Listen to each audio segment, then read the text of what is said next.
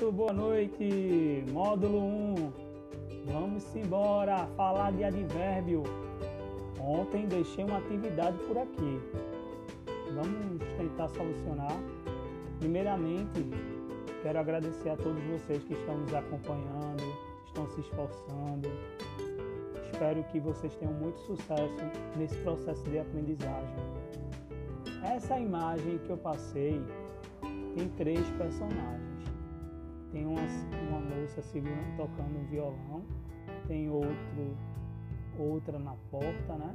E tem outro aqui próximo dela, segurando uma roupa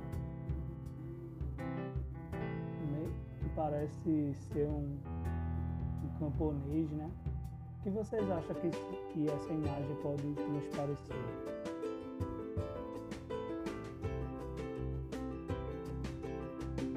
Em seguida, as três questões vêm nos chamar a atenção para inferir qual grupo social essas pessoas que estão na imagem representam. Como e onde estão esses personagens?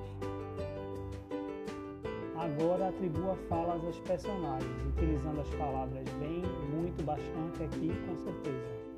Todas essas palavras que eu acabei de citar são os advérbios. O que são os advérbios? São aquelas palavras que vão modificar o sentido do verbo. São invariáveis, ao contrário do adjetivo, que é variável, que vai para singular, para plural. O advérbio não vai, gente. Não existe bens, bastante, aqui, com certezas. Estou muito bem, estou bem, bem. Então, gente, tem cuidado no uso dos advérbios. E na construção de sentido no texto é muito importante reconhecer o papel do advérbio dentro dos textos. Então, o que vocês vão fazer? Vocês vão atribuir fala a esses personagens que estão nessa figura. E o próximo exercício, a próxima atividade de hoje Peraí, antes de explicar a próxima atividade de hoje, vamos falar um pouco mais dos advérbios. Os advérbios têm um papel fundamental na construção de sentido dos textos. Então, o advérbio vai fazer esse papel de dar sentido e modificar o, o verbo. Tem a tirinha aqui de Mafalda. Não. Menos ainda. Não, não. Também não. Como você é complicado, hein? Aí vem a primeira pergunta. O que Mafalda está procurando? Como você chegou a essa conclusão? Aí vocês vão dar uma olhada na imagem e vão procurar perceber o que é que Mafalda está procurando. Eu vou mandar para vocês a imagem na íntegra. Na íntegra.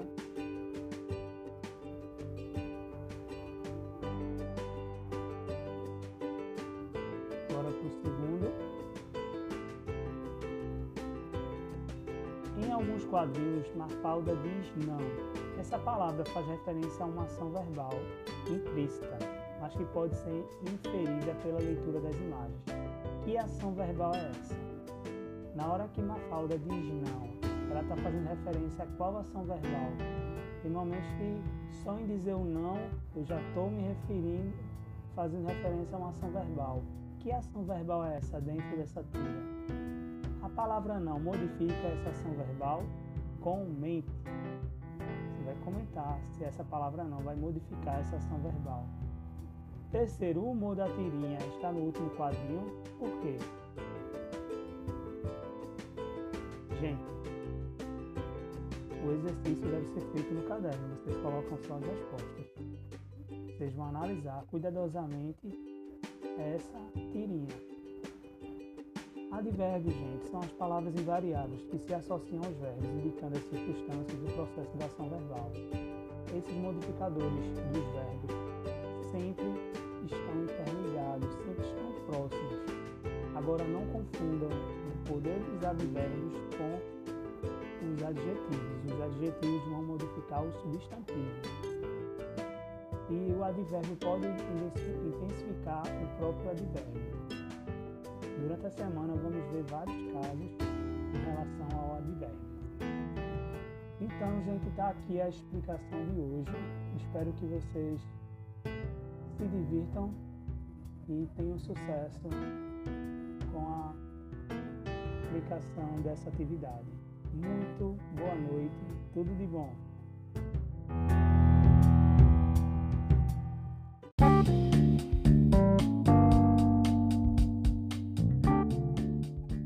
Olá, módulo 2, quarta-feira. Vamos embora? Vamos, vamos, vamos, vamos. Vamos falar de realismo. Realismo, Machado de Assis, Memórias Póstumas de Brás Cubas. Vocês vão ver muito isso durante essa semana. Então, para essa quarta-feira, reservo para vocês algo especial. Vocês vão assistir um piloto sobre a minissérie Capitu, uma, um episódio da, de adaptação de Capitu.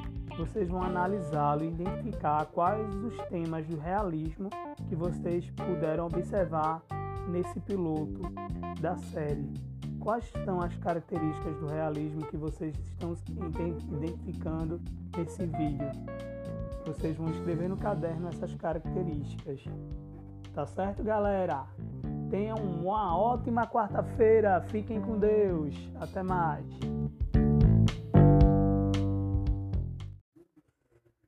Boa noite, boa noite. Tudo certo?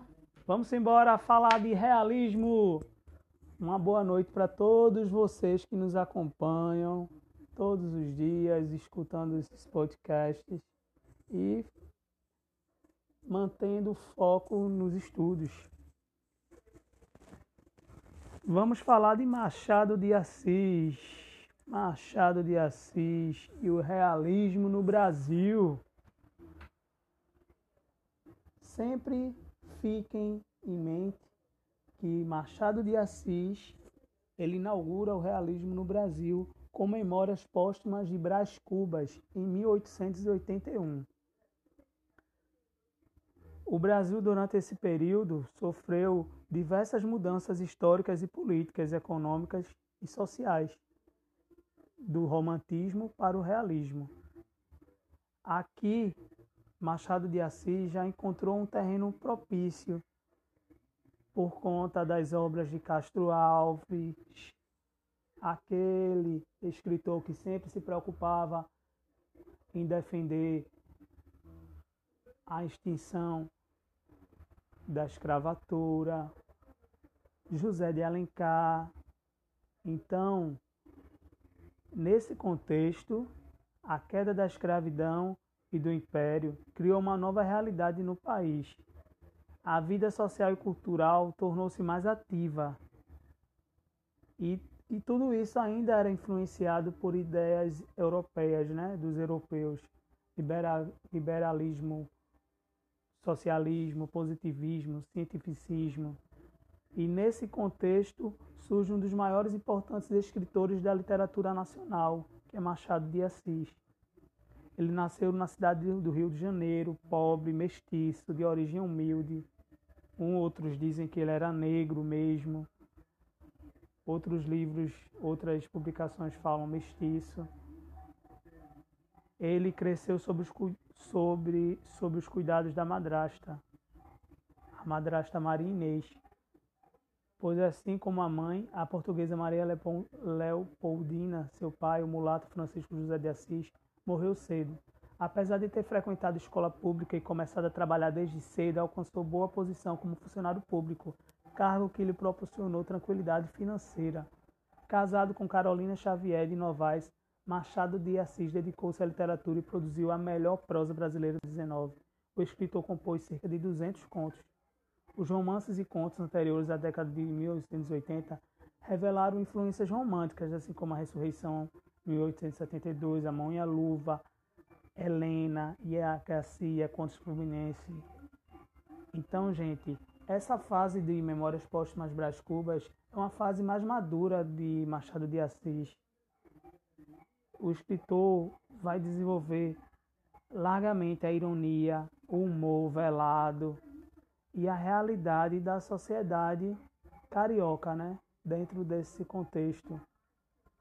Então, ele traz obras inovadoras para o tempo dele. Ele está bem à frente do tempo dele quando ele começa a fazer e produzir essa obra que até hoje é, reúne milhares e milhares de leitores no mundo todo para acompanhar, para ver, para ter essa sede de aprender mais as obras de Machado de Assis.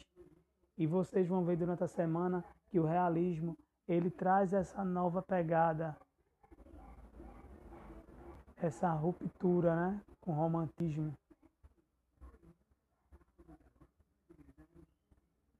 Então, galera, com esse áudio encerro as explicações de hoje.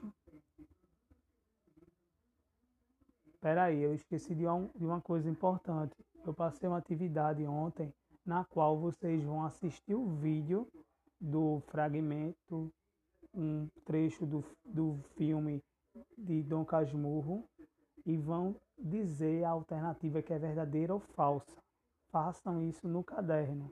Não esqueçam de fazer, gente. É muito importante a participação de todos. Muito obrigado, fiquem com Deus.